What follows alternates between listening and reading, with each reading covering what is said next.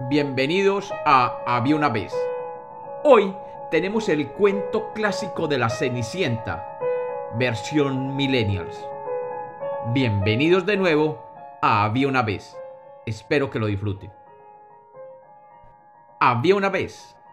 Había una vez una niña conocida en su cuenta de TikTok como Cenicienta. La niña frecuentemente subía videos a las redes sociales de ella haciendo trabajos en la casa. Cenicienta vivía con la esposa de su padre, un alto ejecutivo de una multinacional que nunca estaba con ella por estar cumpliendo con su sueño capitalista. Y con dos hermanastras que siempre que podían la estaban troleando en Twitter y Facebook. Un día llegó a su correo electrónico un mensaje del príncipe de aquel reino Inicialmente, Cenicienta creyó que era simplemente un scam como los que le llegaban de Nigeria diciéndole que un tío le había dejado una herencia. Pero este no era el caso del mensaje, pues venía con el sello real y la dirección electrónica de origen parecía real y había sido validada en tiempo real por el email checker. Cenicienta, después de abrir el correo en su celular, pudo ver que aquel hijo del regente que había explotado su pueblo por muchas generaciones la estaba invitando a su fiesta para celebrar el fin del distanciamiento social de la época.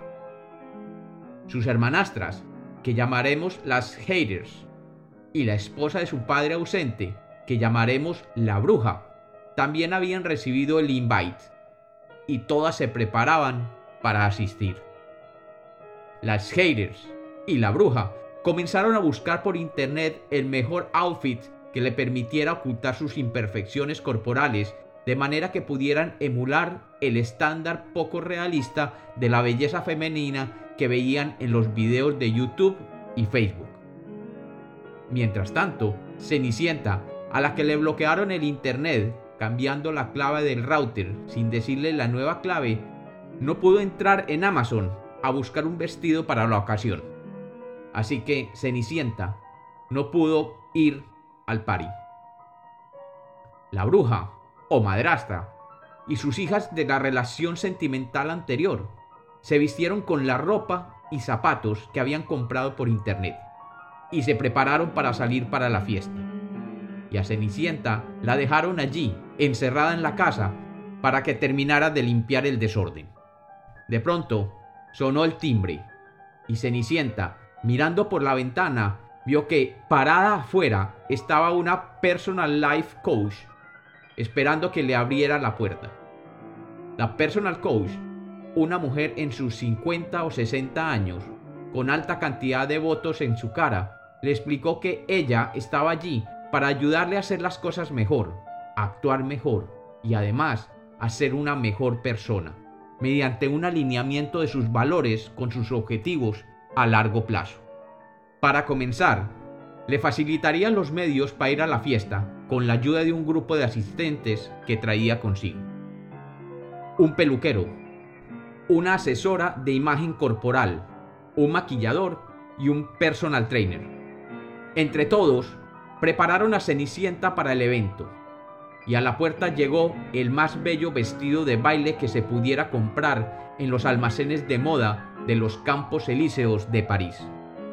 El vestido de seda, proveniente del sacrificio de miles de gusanos de seda, con plumas de especies de pájaros en extinción y acompañado por un collar de perlas robadas a decenas de indefensas ostras de mar del Japón, era un festín para los ojos, pero una afrenta para la naturaleza.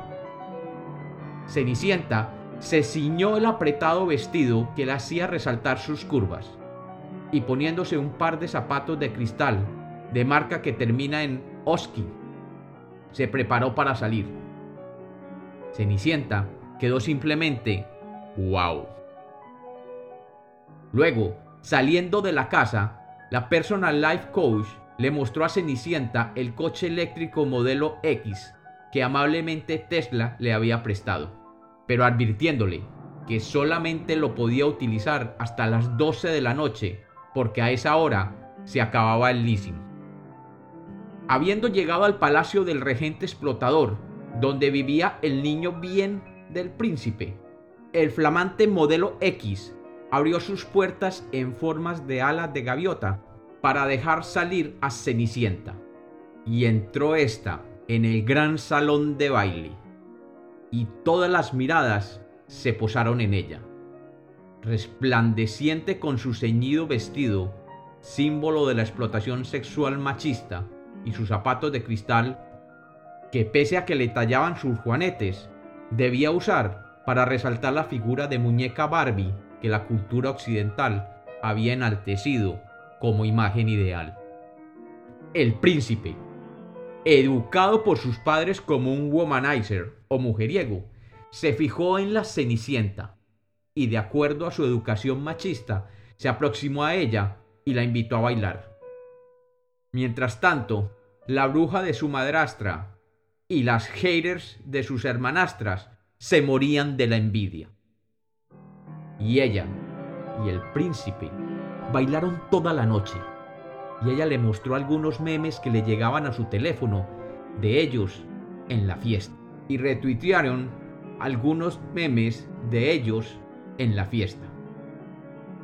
Y tomaron selfies.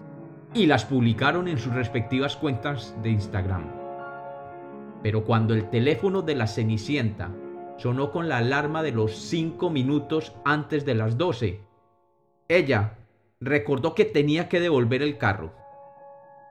Y volteándose a su príncipe azul, le dijo, Sorry, me tengo que ir. Realmente pasamos súper rico, súper rico. Y por favor, nunca cambies. Sé tú mismo y encontrarás el camino de la felicidad. Y corriendo, salió hacia la puerta. Y en el afán, una de las zapatillas de cristal se soltó de su pie y quedó allí en la mitad de la sala. A las 12 exactamente, mientras Cenicienta llegaba al parqueadero del castillo, el sistema de conducción autónomo del Tesla prendió el carro y lo llevó sin conductor al almacén de carros. Y Cenicienta se quedó allí, sola, en la mitad del parqueadero, viendo cómo el carro se alejaba.